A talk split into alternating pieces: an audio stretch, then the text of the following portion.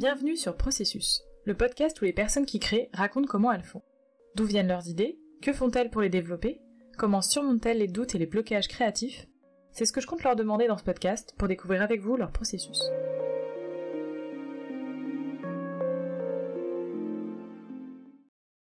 Dans cet épisode, Mathieu Bégaud, cofondateur du Loftanger Club, nous parle de son processus. Les pulps, c'est euh, c'était, puisque ça existe plus trop, c'était des recueils de nouvelles qui ont commencé dans les années 20 autour de la science-fiction aux États-Unis, euh, qui ont duré des années 20 aux années 60 euh, à peu près, et qui, ont, qui permettaient en fait à des auteurs qui sont aujourd'hui très connus, qui sont des, des légendes littéralement de la, de la science-fiction, de, bah de, rencontrer le lectorat. On a des, auteurs comme, comme Asimov, Philippe Dick, Lovecraft, qui sont passés par, par la question des pulps. Et en fait, concrètement, c'était quoi? C'était des, magazines bon marché, avec du mauvais papier agrafé un, petit peu à l'arrache, qui étaient vendus à la rue, dans, la rue. Et c'était ça, les, les pulps, vraiment. C'était vraiment une, littérature ultra populaire. Ça n'a pas du tout fonctionné en France. On a essayé, enfin, ils ont essayé à l'époque, les Français ont un peu, euh, ont un peu dit non, non, ça c'est pas de la vraie littérature, parce que bon, la, littérature de genre en France, c'est assez récent que ce soit bien vu. Là, aujourd'hui, nous, ce qu'on a fait, on s'est dit, euh, c'est quand même une forme qui est géniale, c'est de la nouvelle, c'est du court, c'est du percutant. Euh, les gens, on n'arrête pas de nous dire, les gens n'ont plus le temps de lire tout ça, donc ben, qu'est-ce qu'on va faire? On va leur donner des textes courts, thématiques. Et en reprenant cette idée de pulp, parce que c'est un côté un petit peu, le, nom est un peu vintage. Il y a les gens qui connaissent, qui du coup vont se dire ah ouais je connais j'en lisais tout ça et il y a les gens qui ne connaissent pas mais il y a quand même enfin dans Pulp on a tous vu Pulp Fiction il y a quand même quelque chose qui qui titille dans cette appellation et du coup ce qu'on fait c'est tous les ans on, organise euh, un appel à texte avec une thématique et on essaye de, sélectionner des une 10 à 15 textes euh, souvent c'est 10 12 qui euh, vont bah, englober l'ensemble de ces thèmes de ce thème avec un maximum d'approches différentes parce que bah, quitte à avoir plusieurs textes, autant avoir des, des, approches très différentes. Enfin, on ne veut pas que les gens lisent dix fois la même chose, ce, serait dommage. Autant lire un roman dans ce cas. Et du coup, comment vous en êtes arrivé à créer un pulp? L'aventure du, du Club, c'est euh, que, euh, pour, euh, pour la petite, pour faire ça assez rapidement, hein, il faut savoir que donc, Nicolas, mon associé, est quelqu'un de très vindicatif. Et quand il n'est pas content, il faut qu'il se batte. Donc on a commencé le Luftunger Club parce que les conseils sur Internet, c'était pas bien. Donc on a fait les conseils sur Internet. On a fait un blog. De là, on s'est dit, bon, on va faire des réunions. Et en fait, on est allé peu à peu, donc on est passé par, par le, conseil, le coaching. Et au bout de, je pense que ça faisait bien un an, un an et demi que le club existait. Nico qui, lui, écrit beaucoup de nouvelles, moi beaucoup moins. C'est une forme qui, à l'écriture en tout cas, je, suis nul en écriture de nouvelles, voilà, on va le dire. je ne sais pas faire de chute. Lui avait été sélectionné, en fait, quand il est monté, ça s'est très très mal passé pour la remise. Il s'est rendu compte qu'en fait, bah, il n'y avait, pas vraiment d'accompagnement. Et comme je le disais plus tôt, Nicolas étant euh, assez vindicatif, il a fait, bah, il est revenu, il m'a dit, Mathieu, nous aussi on va le faire. On va organiser un appel à texte, on va sélectionner un thème, et en fait on va être, euh, on va être sérieux, et on va vraiment essayer de, sélectionner le, des, textes, de les travailler, et de faire tout ce qui va avec, c'est-à-dire bah, les sélectionner, les corriger, accompagner les auteurs dans, dans la reconstruction du texte, euh, rencontrer des, enfin trouver un, un, imprimeur, trouver un diffuseur, trouver tout un tas de tout ce qu'il y a à faire, ce que les, éditeurs bah, de romans font, le faire là-dessus, sur ce, sur ce format de la nouvelle, parce que bah, non, la nouvelle, c'est pas juste un exercice qui permet d'aller vers les romans, c'est faux. Et puis aussi, bah, c'est pas parce que c'est un texte court que les auteurs n'ont pas le droit d'avoir la même euh, rétribution finalement que, euh, que les auteurs de romans. Enfin, il y a des, auteurs, un peu plus tôt, je parlais des pulps, il y a des, auteurs de, de pulp où leurs romans, ce sont juste des, anthologies de nouvelles qui ont un, axe commun, bien sûr, mais qui sont en fait juste, qui ont juste été collées les unes après les autres. Enfin, on, en pense ce qu'on veut, euh, mais euh, par exemple, on prend l'homme illustré hein, de Ray Bradbury. Enfin, l'homme illustré de Ray Bradbury, c'est euh, l'histoire d'un homme qui a qui a des, tatouages euh, sur le corps, et puis quand on les regarde, ça fait des histoires. Et du coup, c'est un mec qui regarde les tatouages de ce gars, et ça fait plein de nouvelles qui s'enchaînent, en fait. C'est un roman, avec des guillemets, quoi. Et du coup, pourtant, bah, Bradbury et tous ces auteurs, c'est des auteurs qui sont ultra reconnus. En France, je saurais pas dire pourquoi la nouvelle ça a perdu. Parce que je pense qu'on a eu des, beaux auteurs, de- des grands auteurs de, nouvelles quand même, mais ça a plus fonctionné à un moment et on s'est dit, bah, on, va le faire. Et, euh, et aujourd'hui, ça fait, bah, on est à notre numéro 3. Et j'ai l'impression que ça commence à prendre. Donc c'est plutôt cool. Mais voilà, ça a vraiment été, tout, est- tout ce qui se passe dans, dans le Lufthansa Club, ça a vraiment été du, du fur et à mesure. C'était pas un- Enfin oui, quand on a commencé, on s'était dit que ce serait pas mal de faire de l'édition, mais c'était c'était pas hy- hyper clair. Et c'est à un moment, on s'est dit, bon bah voilà, bah, on va tenter. Et ça a marché. Et pourquoi Leftonger Club? Luftunger, euh, c'est un néologisme qui vient d'une nouvelle de Kafka. La nouvelle, c'est euh, Les recherches d'un chien que vous pourrez trouver dans, euh, je crois que c'est La muraille de Chine, enfin le recueil de nouvelles, euh, La muraille de Chine. Dans les, recherches d'un chien, on suit un chien qui cherche d'où vient la nourriture, concrètement. Et en fait, plus il s'enfonce dans ses recherches, plus il se retrouve isolé vis-à-vis de ses vis-à-vis de ses pairs, vis-à-vis des autres chiens. Et euh, vers la vers la fin de la nouvelle, donc euh, Lufthunger, c'est euh, la fin d'air, mais c'est c'est pas juste l'air l'air qu'on respire, c'est aussi l'air au sens au sens métaphysique, ce qui nous porte. Et, et en, en gros, le, à un moment, le, chien parle et on, sent l'auteur qui se superpose un petit peu avec avec le avec le chien dans, dans cette dans cette phrase et il dit qu'en fait, il a jamais demandé à être à être comme ça, il a jamais demandé à se poser toutes ces questions et qu'en fait maintenant il se retrouve un peu perdu entre deux catégories, c'est-à-dire qu'il y a, enfin, autour de lui il y a des gens qui se sont posés ces questions mais qui ont dit c'est pas grave, et il y a les gens qui ne se posent pas ces questions et dans un cas comme dans l'autre il se reconnaît pas parmi eux. Et pourquoi on a choisi ce mot? Parce qu'en fait quand on a commencé en 2019, oui c'est ça, c'est quand on est arrivé à Toulouse qu'on a commencé. Nous on s'était rendu compte que en fait quand on est dans l'écriture il y a une période un petit peu un petit peu compliquée où euh, bah, on est dans l'écriture, donc il y a tous les gens qui écrivent pas et qui trouvent ça génial. Et c'est très bien, on, on- vous adore, euh, vous, personnes qui nous soutenez de manière inconditionnelle, ne vous arrêtez pas. Mais, mais en même temps, quand ma maman me dit que c'est génial, je suis heureux et en même temps, je me dis oui, bon, après, je suis ton fils. Donc, euh. Et de l'autre côté, il y a les gens qui ont déjà réussi, peu importe le- l'échelle, c'est-à-dire qui ont été sélectionnés dans des appels à texte, qui ont des, romans qui ont été publiés, bref, toutes ces choses-là, et qui en fait vont nous dire non, mais t'inquiète pas. Euh, T'inquiète pas, ça va fonctionner, euh, tu vas y arriver, sauf qu'ils sont déjà plus, ils sont déjà plus dans la même catégorie parce qu'ils ils l'ont fait. Ils ont, euh, ils ont passé cette étape de quelqu'un a sélectionné leur texte.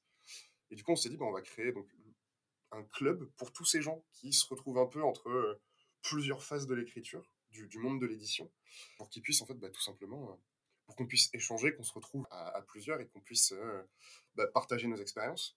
Et mine de rien, bah, là, ça fait euh, donc 2019. Alors, Bien évidemment, euh, on commence deux mois plus tard, c'est le confinement. Euh, super, euh, super instant. Mais on a eu, euh, on a eu pas mal de gens qui sont passés. On a eu des, gens qui sont, qui sont restés pendant plusieurs mois, voire même on a des gens. Bah, on, on- a une des personnes qu'on a rencontrées par là qui est, qui est devenue notre associé maintenant, Mathieu Despero. Et on est, euh, enfin, ça fait quatre ans qu'on fait ça. Il y a toujours autant de personnes qui, qui viennent nous voir. Et pour le coup, enfin, vraiment, ces réunions, il faut imaginer, on, on se retrouve juste au, au café pour boire des coups et parler d'écriture. Enfin, il n'y a pas de, il y a a aucun travail, il y a aucune prétention. C'est vraiment juste échanger sur la question. Et ça a l'air de faire du bien aux gens. Enfin, moi, ça me fait du bien en tout cas. Je sais que Nicolas, ça lui a fait du bien.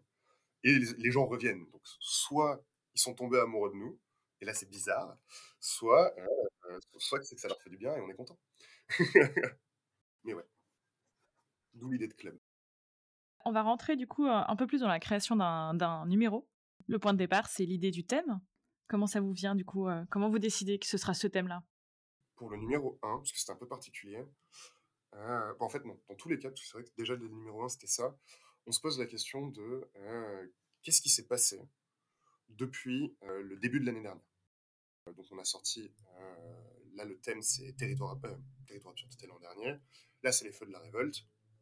On se pose la question, la TI va sortir en septembre. Depuis septembre dernier, donc depuis, depuis, Territoire absurde, qu'est-ce qui qu'est-ce qui s'est passé dans le monde en fait? Qu'est-ce qu'on a l'impression que, que les gens ont vécu? Pour, le, pour la première année, c'était les sortir de confinement, bah forcément le monde d'après, parce que tout le monde disait le monde d'après, le monde d'après, le monde d'après, le monde d'après. Donc on est parti là-dessus.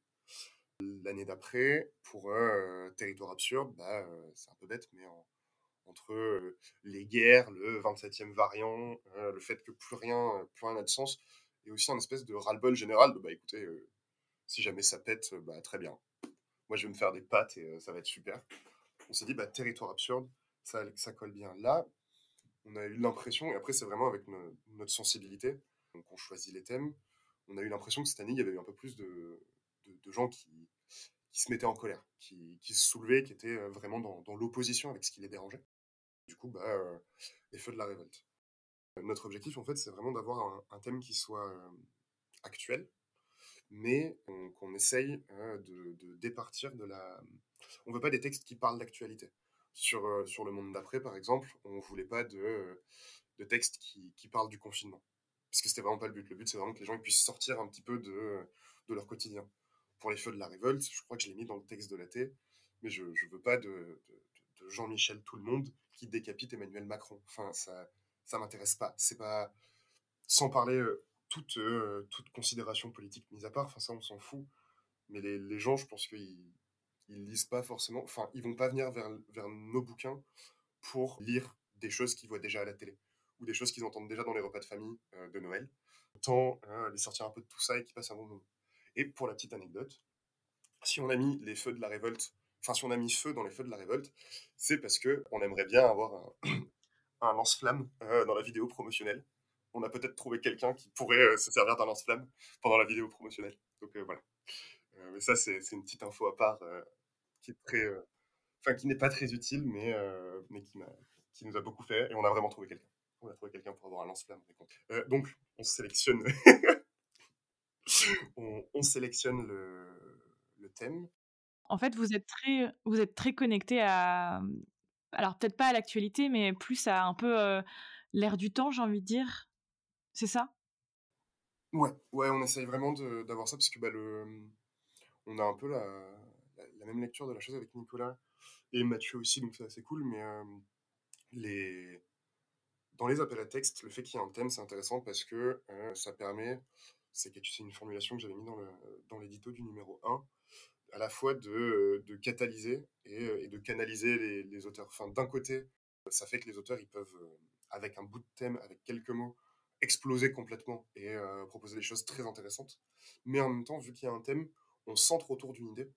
Et donc, ça fait quand même qu'il y a un fil directeur assez simple à avoir pour le, pour le thème, enfin pour le, pour le pulp. Et du coup, bah, quitte à faire ça, autant proposer aux, aux auteurs de, parler de choses qui, sont en train de vivre ou qu'ils ont vécu, ou alors qu'ils voient, parce que ça permet vraiment d'avoir des, textes qui font euh, écho entre eux, chez l'auteur, mais aussi chez le lecteur. On a, on a eu des, enfin, on a des lecteurs qui nous disent, bah, dans, dans, ce texte-là, j'ai vraiment senti des choses que j'ai vécues à ce moment-là. Euh, et du coup, c'est vraiment cool, parce que quitte à, quitte à avoir du cours, et surtout sur un format périodique, autant que ça, ça évolue, ouais, comme tu dis, avec, euh, avec l'air du temps, en fait. C'est vraiment, une, vraiment un objectif. Alors, l'une des questions qui se posent, c'est euh, bah, du coup, euh, va falloir. Enfin, on espère qu'il n'y aura pas de la révolte pendant 5 ans d'affilée, euh, parce que sinon ça va être compliqué. Mais voilà, ça va être de, au fur et à mesure trouver quand même des thèmes qui, changent, parce que on veut aussi veut aussi permettre aux, lecteurs qui nous suivent depuis 1, 2, 3 numéros de, découvrir des choses toujours différentes. C'est quand même le but aussi. Si, si on fait 5 numéros, les feux de la révolte, je vais démissionner, en fait, ça va être nul. Et comment, euh, parce qu'une fois que vous avez le thème, j'ai l'impression que vous êtes assez aligné avec euh, Nicolas, mais après, il faut réussir à le retranscrire dans votre appel à texte. Donc déjà, vous avez le titre et ensuite, vous avez euh, le petit édito qui suit. Comment est-ce que vous le travaillez et pour vous assurer qu'on vous comprenne en fait? Ce qu'on fait, il faut savoir qu'il y a beaucoup, beaucoup, beaucoup de choses qu'on fait avec Nicolas où en fait, tout simplement, on se, on se retrouve au café pour boire des cafés puis des bières et discuter de ce qui se passe. Parce que ça marche quand même super bien. Et on aime bien boire de la bière en terrasse, donc euh, ça aide. Ce qu'on fait globalement dans, dans, ce genre de situation, c'est qu'on se demande quels sont les, pour nous, quels sont les, c'est quoi la définition de la partie principale du thème? Par exemple, c'est quoi la définition de l'absurde, c'est quoi la définition de la révolte, et c'est quoi les critères, entre guillemets, qui vont valider que le texte se trouve là-dedans?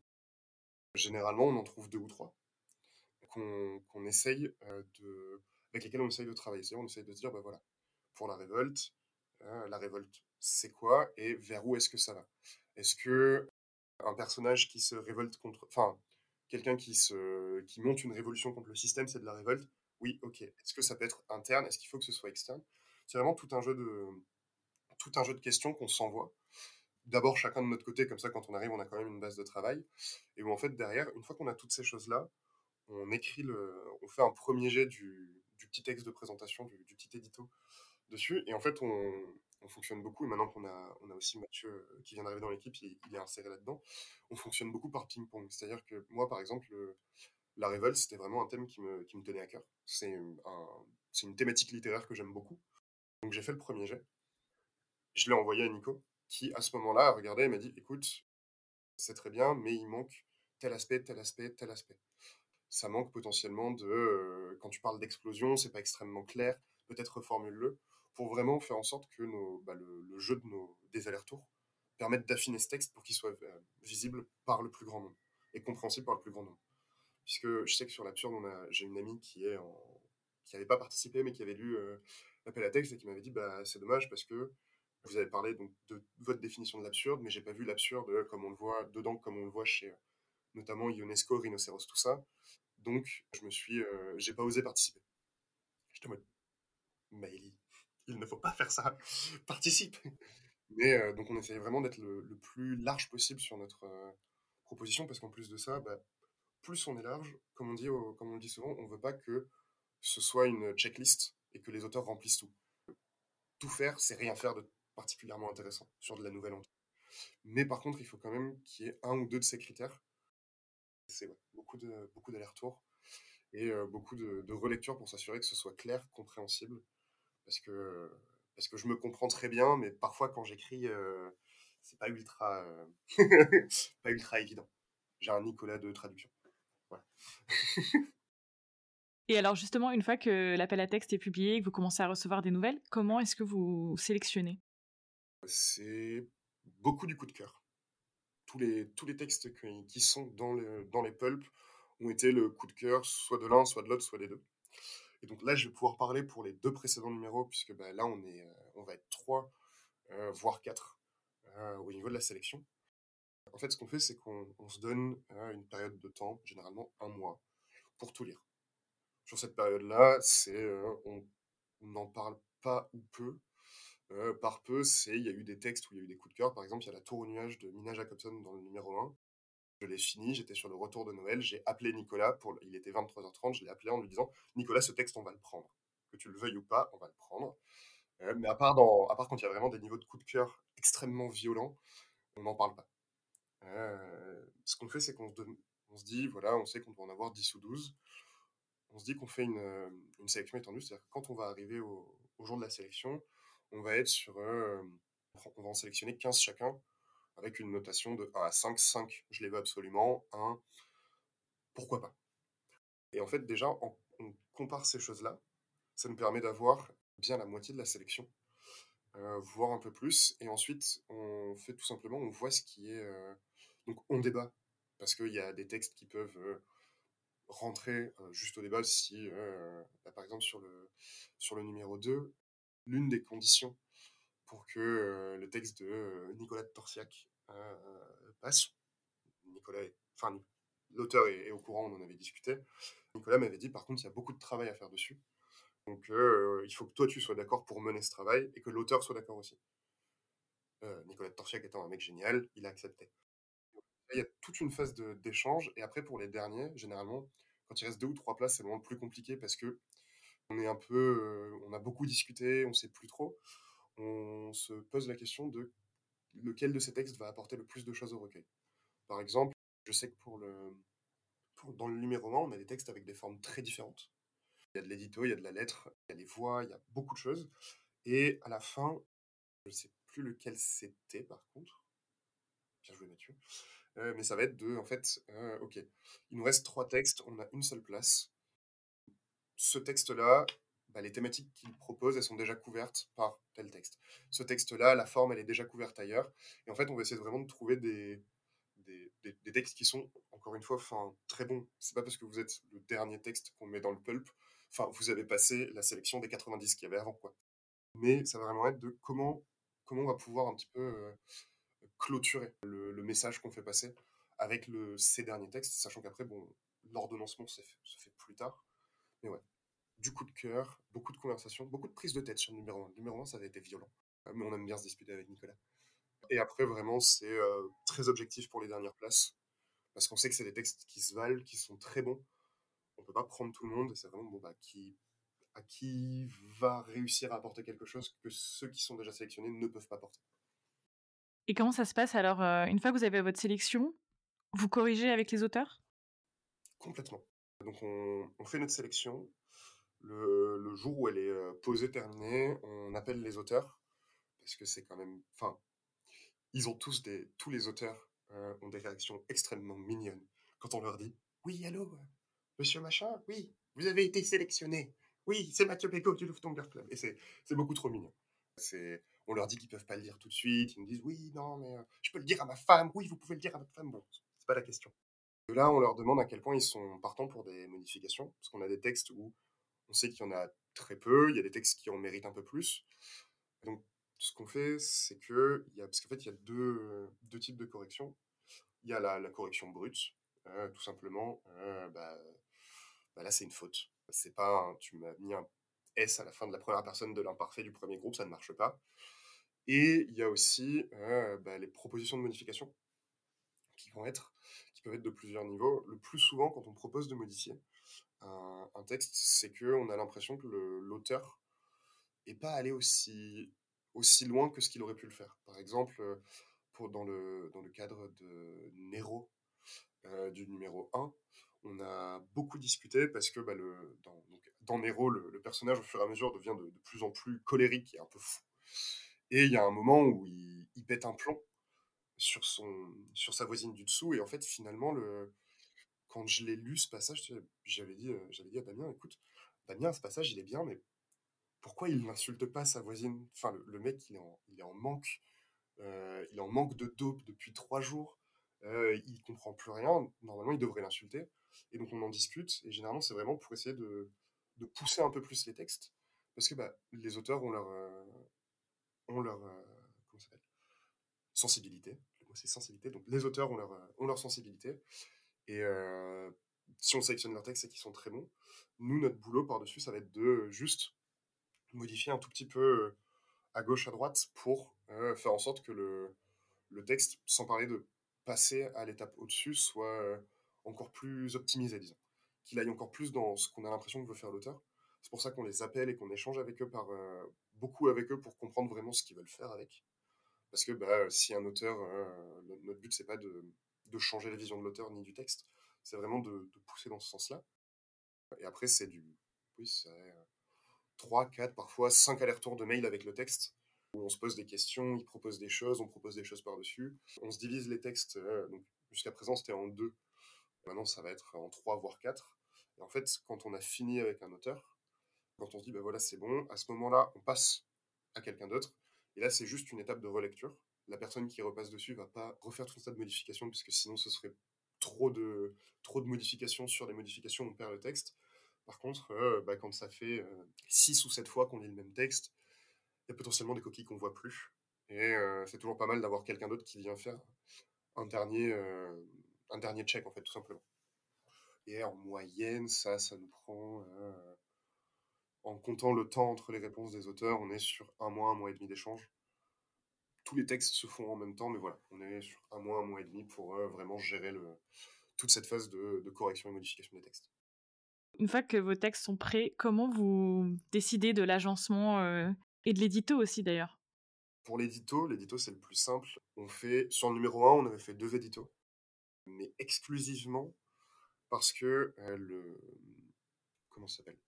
Parce qu'il fallait faire un édito sur le thème et un, édito sur la forme. C'était une forme nouvelle qu'on découvrait, donc c'était vraiment pour ça qu'il y en avait deux. Sinon, on fait un édito thématique exclusivement et euh, qui va un peu parler du thème, de ce qu'on a voulu faire avec ça. Et c'est celui à qui le thème parle le plus qui s'en occupe. Avec, bah, comme je disais plutôt pour, euh, pour la euh, des allers-retours. Quand même, de euh, cette formulation, elle est obscure. T'as mis 17 fois le même mot en trois lignes, stop. Vraiment pour faire de la petite correction, mais ça s'arrête là. Non, mais on, on se rend pas compte comme ça, mais, mais c'est quand on, quand on veut expliquer un thème, souvent il y a les mêmes choses qui reviennent en boucle, et il faut vraiment avoir quelqu'un qui dit non mais gros ça veut rien dire. Ah oui, ah oui c'est vrai, ça veut rien dire, on va faire attention.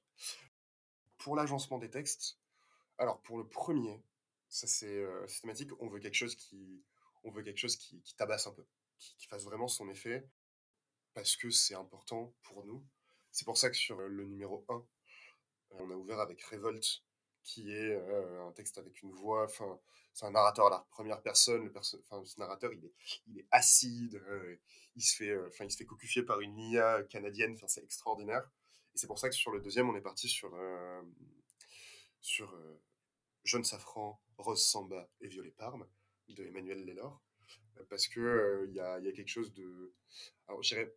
Il y, a de l'absurde là-dedans, mais il y a quelque chose de, de flou, d'étrange, de, on est un peu ballotté de, de, gauche à droite sans comprendre ce qui se passe.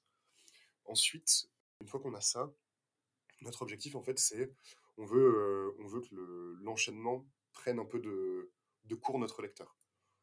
Il y a deux règles supplémentaires, c'est qu'on évite de mettre, enfin, la règle vraiment, c'est qu'on évite de mettre les textes trop longs les uns après les autres. Quand, des fois, il y en a qui marchent très très bien, donc pas de souci. Mais quitte à avoir des, des, longueurs très différentes, on essaye un petit peu d'alterner. Parce que, enfin, alors, c'est pas le cas de tout le monde, mais moi, je sais que je suis un lecteur où, que ce soit dans un recueil de nouvelles ou un roman, la première chose que je fais quand j'ai fini un chapitre, c'est je regarde la longueur du suivant pour savoir combien de temps ça va me prendre à lire. En plus, je lis super lentement. C'est une horreur. Enfin, moi, je mets trois mois à lire un roman. bref. si c'est que du long, les lecteurs qui sont là pour des formes plus courtes, plus percutantes, peuvent se lasser, mettre le bouquin de côté. Et un bouquin de mis de côté, c'est des histoires qui sont pas lues, donc ça ne sert à rien, finalement. Ensuite, c'est ouais, essayer de, de, prendre les lecteurs de, de, cours pour avoir des choses un peu qui, qui se répondent, mais euh, avec un peu cette idée d'un texte à l'autre, mettre un peu des gifles au lecteur. Parce que c'est euh, c'est toujours intéressant d'avoir, enfin, c'est comme ça qu'on le conçoit en tout cas, mais d'avoir par exemple un, un texte euh, extrêmement drôle, et d'enchaîner sur un, un, drame bien violent ou quelque chose de très ironique, mais où du coup c'est aussi de l'humour, mais pas du tout le même type d'humour, et qui va vraiment un peu venir contrecarrer pour éviter que ça fasse juste un fil, un fil thématique de, texte en texte finalement. On a déjà un thème commun, autant, autant que les textes se, percutent, parce que de toute façon ils se répondent, on le sait, autant les faire se, ouais, percuter dans, l'esprit du lecteur. Et on se prend la tête. Non. Et après, il y a eu un, cas, ça a été pour la tour au nuage, qui est le, qui est un peu, euh, je vais pas dire l'ovni du numéro 1, mais c'est vraiment une forme particulière. Enfin, la, narration est très différente. C'est des, voix qui se répondent. Et où là, on s'est dit, c'est un, c'est un texte qu'on veut, mais qui est un petit peu particulier. Et où il a fallu, en fait, qu'on. je, me souviens plus exactement de comment on y était allé. Où il y avait une question de comment on prépare le lecteur à arriver à la tour au nuage. Dans quel ordre, on, quel texte on va mettre avant pour qu'il pour qu'il sente qu'il a été mis dans un petit fauteuil avec un petit plaid pour pouvoir s'attaquer à la tour au nuage, qui est un texte vraiment particulier. Vous avez vos nouvelles, vous avez l'ordre, il reste la couverture. La couverture, on la commence euh, généralement un petit peu avant. Enfin, en fait, quand on lance la T, nous, on essaie de trouver un, ou une un illustrateur ou une illustratrice pendant, pendant l'année, enfin pendant l'été, parce que euh, c'est un travail qui peut prendre pas mal de temps. Et en fait, on essaye d'avoir une, une couverture qui soit un peu une. Comment dire la, couverture, c'est un peu notre première nouvelle finalement. C'est la, première histoire du, pulp. Il faut, enfin pour nous, c'est vraiment important que ce soit que dès que le, lecteur tombe sur l'image, il se dise ok, il y a écrit euh, Luftunger, bon, Luftunger pulp en gros, il y a le thème en dessous et que l'image évoque quelque chose. C'est pour ça que pour euh, le numéro 1, c'était un, un, monde, une espèce de de plaine avec des montagnes au fond, des trucs un peu chelous, des, des, genres de mégalithes qui descendaient, pour vraiment avoir cette idée de, grande science-fiction. Euh, on part à l'aventure, on est dans l'espace.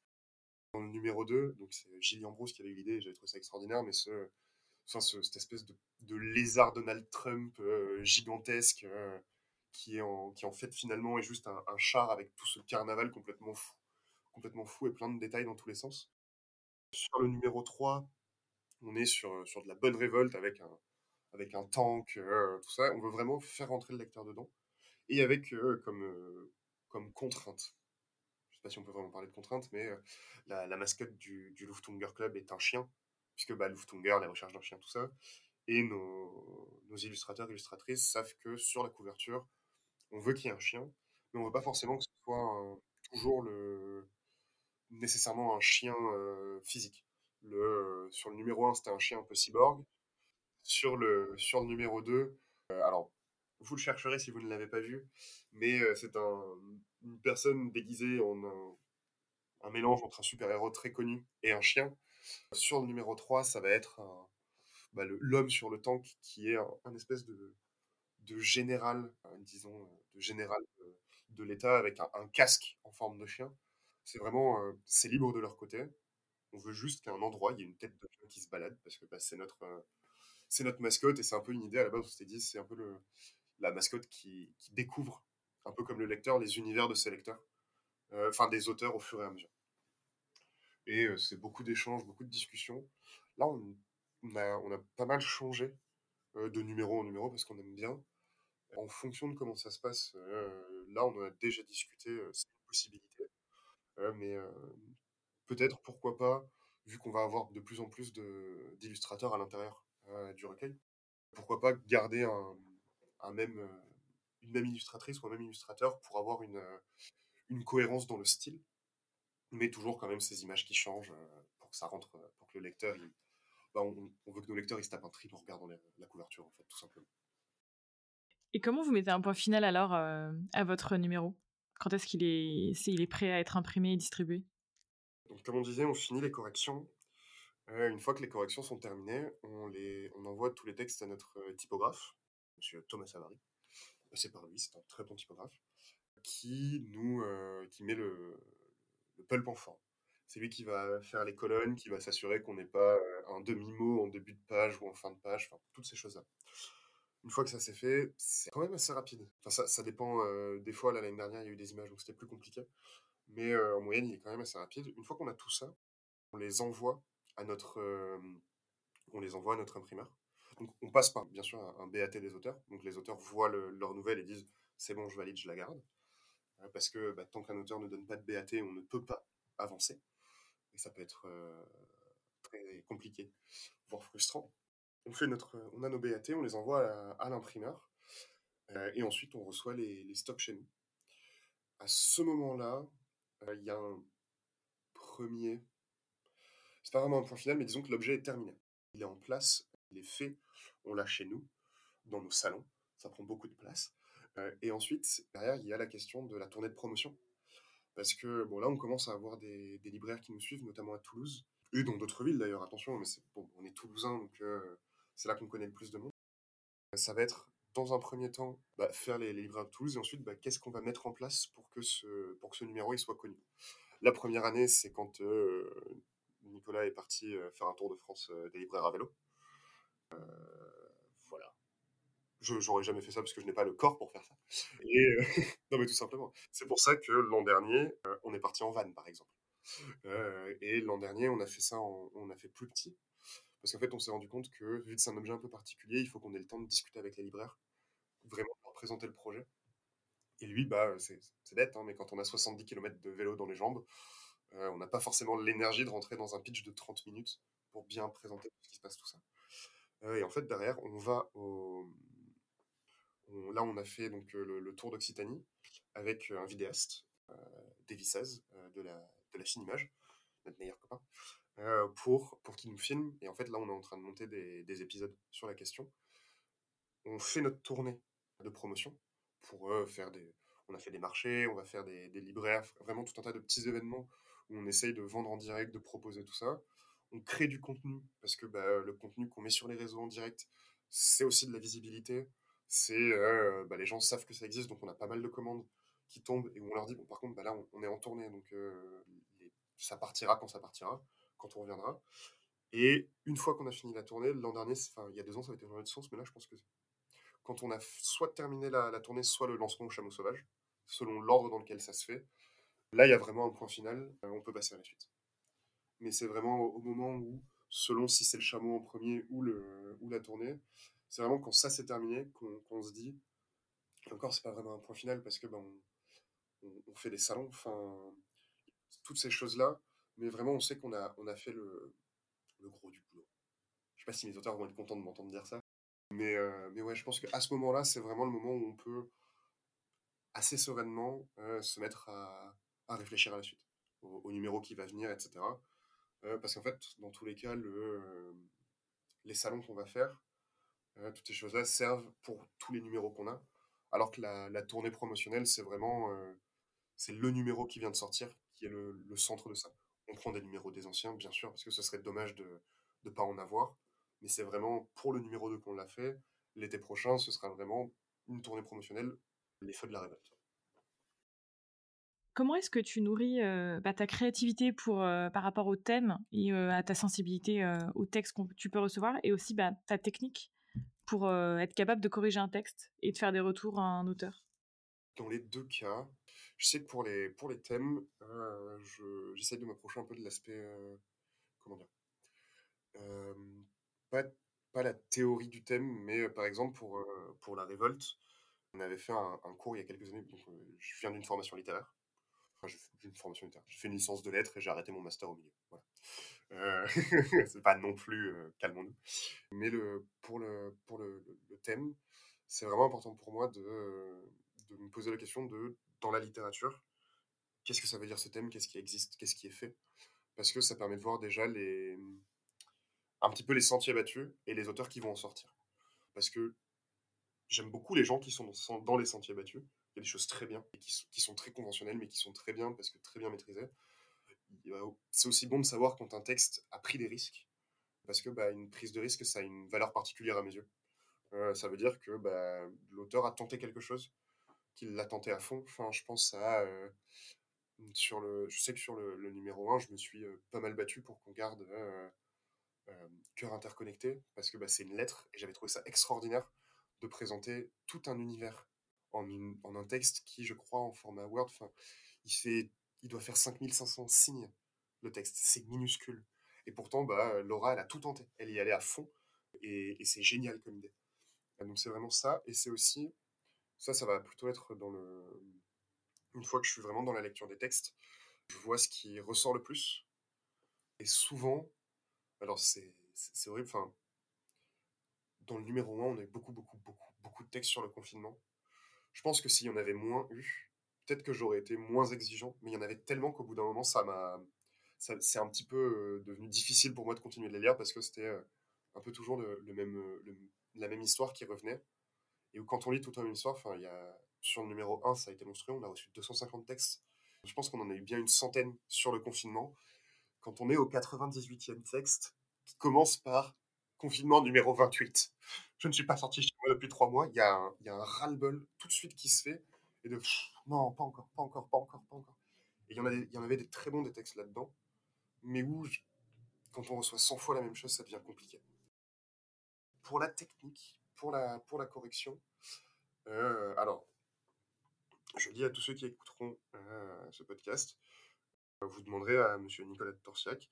Euh, je suis un relou de la ponctuation, euh, très très fort.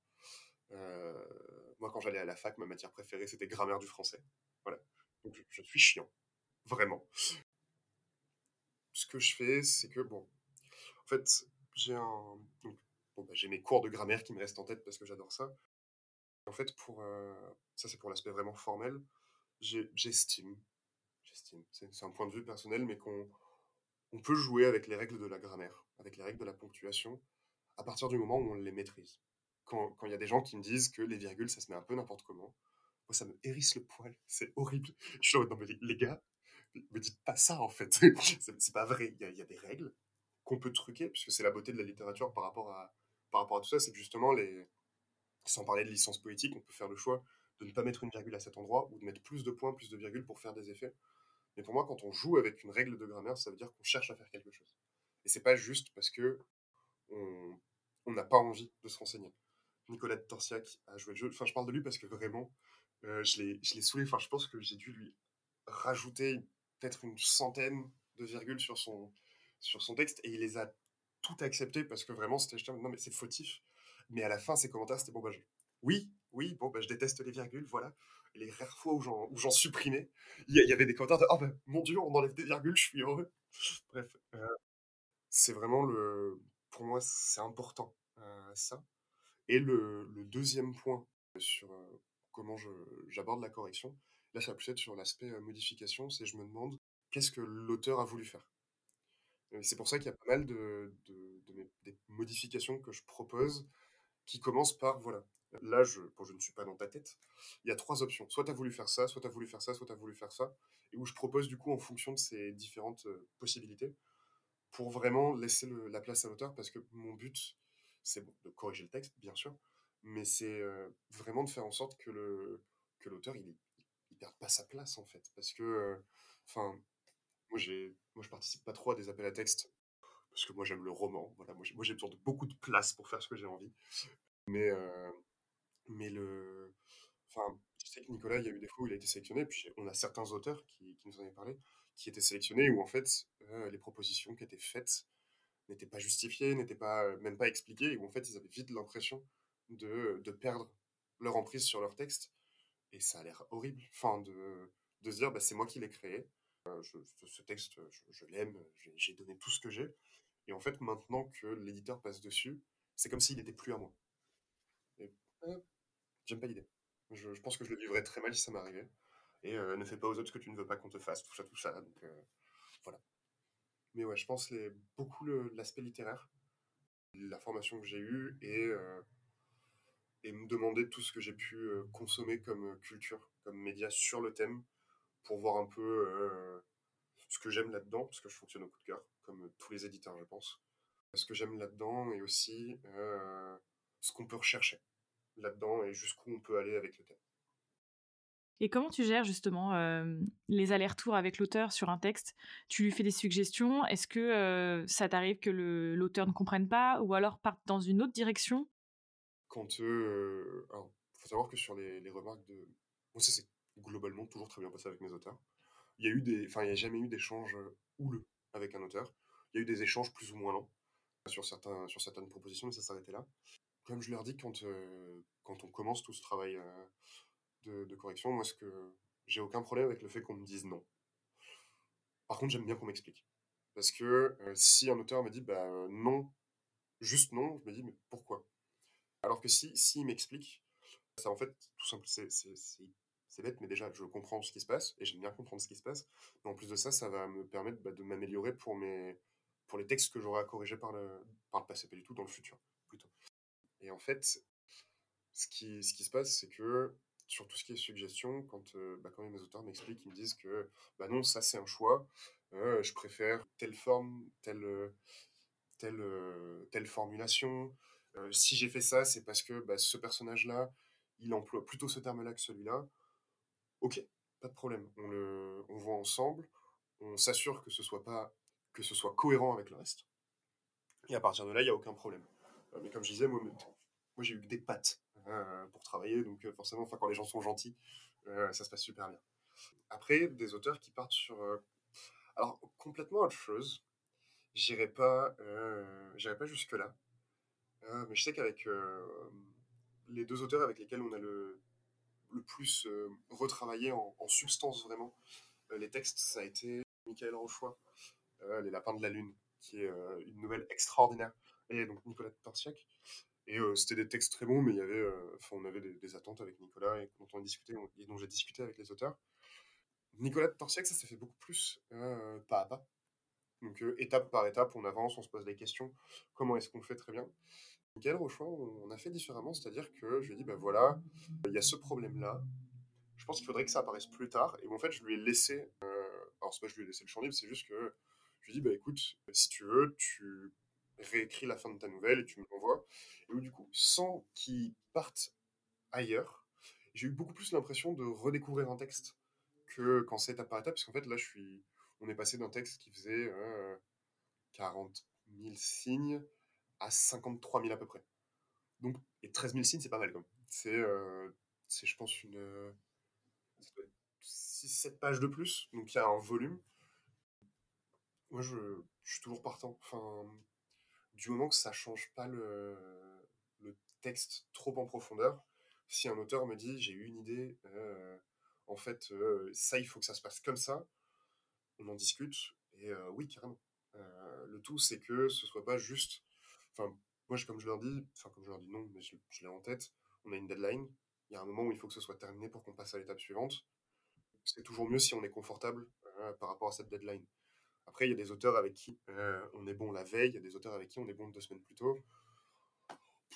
Bah, très bien, il n'y a pas de, y de souci tant que.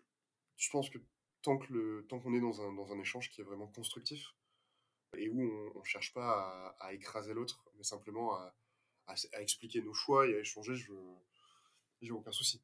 Après, peut-être que euh, sur le numéro 3, euh, je tomberai sur euh, un, un, égalomaniaque qui voudra pas modifier son texte ou qui se prendra pour, le, nouveau, le nouveau grand stylisticien de la langue française.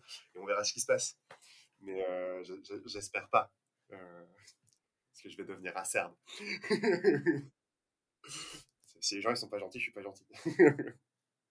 Par rapport au retour, donc là on parlait plus des allers-retours sur les corrections. Mais vous, en tant que fondateur du Pulp, comment vous gérez les, retours des lecteurs ou des professionnels du milieu quand vous leur présentez vos numéros? Moi, je suis quelqu'un qui est très stressé. Euh, on dirait pas comme ça, je suis là et tout. Mais à la base, je suis quelqu'un qui est, qui est, très très stressé et qui peut avoir. Maintenant, ça s'est calmé parce que ça fait trois ans qu'on le fait, mais au début, j'avais un gros problème avec la question de ma légitimité dans ce milieu. J'ai fait des études de lettres, mais enfin, j'ai pas fait de l'édition, je sais pas ce que c'est, je sais pas comment ça fonctionne.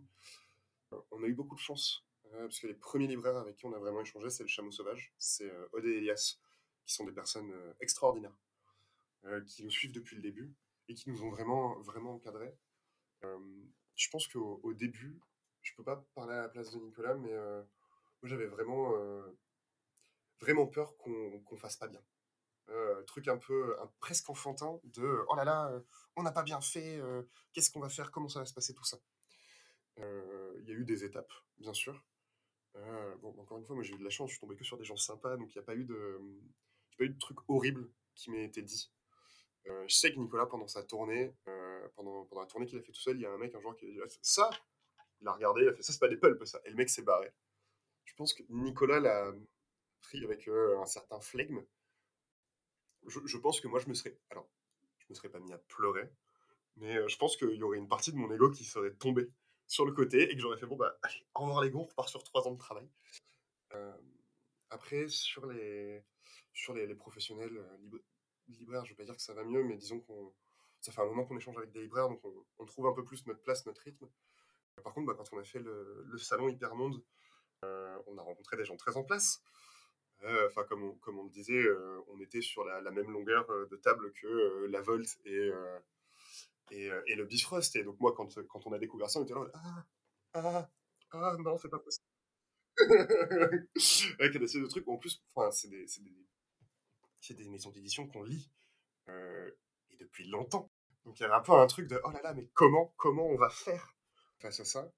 On a eu une, rencontre avec euh, notamment euh, bah, Olivier Girard, le, le, fondateur du, du, Bifrost, euh, où donc moi j'étais dehors, j'étais en train de faire en train de faire le con, je faisais des stories de Nicolas, oh là vous avez vu c'est pas ce qu'il fait, et j'arrive en fait le, mec apparemment il lui demande ouais vous faites quoi tout ça? Et à la fin on apprend que le mec c'est le fondateur du Bifrost. Et au moment où il a dit ça, moi je, me souviens qu'il y a toute une partie de moi qui s'est décomposée qui était en mode ok Mathieu alors, présentement, tu es complètement transpirant, ta chemise est quasiment ouverte jusqu'à ton nombril parce que tu as beaucoup trop chaud et tu es en short rouge. Rien ne va, tu vas faire semblant de boire et tu vas te rhabiller maintenant. tu, vas, tu vas faire un peu plus, euh, un peu mieux, quoi. Mais euh, les, on a eu beaucoup de très bons retours et pour, euh, le coup, à ce salon, je crois que ça a vraiment été. il y a eu une, certaine reconnaissance des, des en fait, de, gens qu'on ne considérait pas comme nos pères, parce qu'on les voyait carrément au-dessus de nous, et qui euh, nous ont considérés comme leurs pères, et ça a fait ça nous a vraiment fait un bien fou. Après, moi, le problème, c'est que j'ai tendance à, quand je suis très impressionné par quelqu'un, j'ai tendance à, ne plus savoir quoi dire.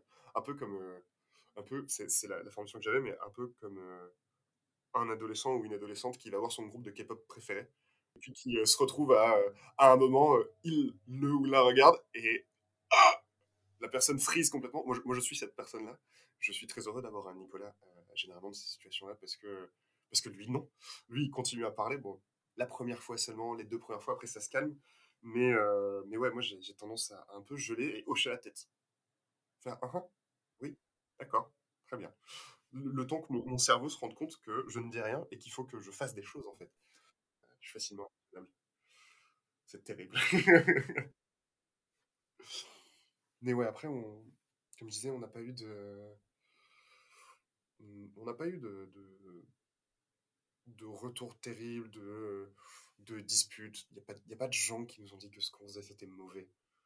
Euh, ou pas à propos, ou déplacé. Enfin, on, a, des gens qui, euh, qui sont très polis et qui disent Ah, ah oui, c'est bien. Et euh, on comprend que bah, s'en foutent un peu, mais, mais c'est pas grave. Enfin, il faut tout pour faire un monde et tout ne peut pas plaire à tout le monde. Mais parallèlement à ça, on a aussi pas mal. Enfin, on est plutôt sur du positif. On est encore petit, donc on va voir ce qui se passe avec les années, mais, mais c'est hyper encourageant. C'est hyper encourageant, ça fait du bien. Est-ce que tu sais pourquoi tu crées ce pulp et pourquoi tu vas continuer à le créer et comment tu vois la suite justement? Pourquoi on crée Alors pourquoi je crée ce pulp? Quand ça a commencé, je pense que c'était surtout le désir de l'aventure. Ah bah grave, on va faire ça, pourquoi pas Puis on va voir ce qui se passe. je sais qu'aujourd'hui, ce qui fait que, que, je le fais encore, c'est que le, les auteurs, les échanges que j'ai avec les auteurs, et c'est vraiment, je pense, la, la, partie la plus importante de... Enfin, j'adore discuter avec des lecteurs qui, qui, nous ont lus et qui aiment ce qu'on fait. J'adore discuter avec d'autres éditeurs qui nous donnent des conseils, enfin vraiment. Mais le moment où on discute avec un auteur pour lui dire qu'il a été sélectionné, que son texte, il va être... Euh, il va être, il va être publié, qu'il euh, va y avoir tout un travail, qu'on va travailler ensemble. Il y a, on les a au téléphone, donc je peux pas les voir, mais dans leur voix, il y a une telle, il y a une telle joie que ça me donne vraiment l'impression que mon métier, c'est un truc bien. Et que euh, c'est quelque chose que j'aime, parce que j'aime écrire, j'aime la littérature, j'aime l'édition maintenant. Je fais des trucs bien, et apparemment, je le fais pas trop mal. Donc, chaud. Et en plus de ça, on, on travaille sur de la nouvelle, et on essaye de. Euh, alors, on a des auteurs, on a des auteurs comme Thierry Faucambert qui ont fêté leur 50e nouvelle édité. Donc on peut plus dire que c'est un petit jeune de l'édition. Euh, mais on, on essaye aussi de travailler sans prendre en compte le, le background ou le CV des, des auteurs. Et il y a vraiment quelque chose où, je sais pas, j'ai vraiment l'impression de, que je fais des trucs bien dans ma vie. et c'est trop cool. Et, euh, et, ce qui fait que je, que je sais que je vais continuer. bah déjà, c'est parce que je veux continuer ça. Et aussi parce que bah, le plus on avance, plus on a, on a d'idées sur euh, ce que va être la suite, ce qu'il faudrait qu'on fasse, ce qu'on peut développer. Et, euh, et en fait, euh, je crois que c'est la, première fois de ma vie où le, le job que j'ai, alors qu'on enfin, on, se rémunère pas ou, très peu, enfin, c'est anecdotique, mais, mais malgré ça, enfin, c'est la première fois que le, job que j'ai me donne pas envie de mettre des coups de pied dans, ou, enfin, ou des coups de tête dans un mur, parce que parce que je m'ennuie, parce que je me perds, parce que je sais pas ce qui se passe. Enfin là, je suis vraiment. Euh, alors, on est perdu et on sait pas ce qui se passe et, euh, c'est un peu l'aventure, euh, voilà. Mais mais en même temps, je j'ai l'impression que je suis vraiment à ma place. Et tant que je, sais que tant que j'aurai cette impression de ma place, elle est au Lufthunger Club, j'ai aucune raison d'arrêter. Absolument aucune parce que c'est, enfin, tout tout est euh, bonus et bénéfique. Même quand on se prend la tête avec Nicolas, c'est du bonus et c'est bénéfique. Donc bon. Merci à Mathieu d'avoir partagé avec nous son processus. Vous pouvez retrouver le pulp et les références qu'il a citées dans la description de cet épisode. Merci pour votre écoute. J'espère que cet épisode vous a plu. Si c'est le cas, partagez-le autour de vous. On se retrouve au prochain épisode pour découvrir un nouveau processus.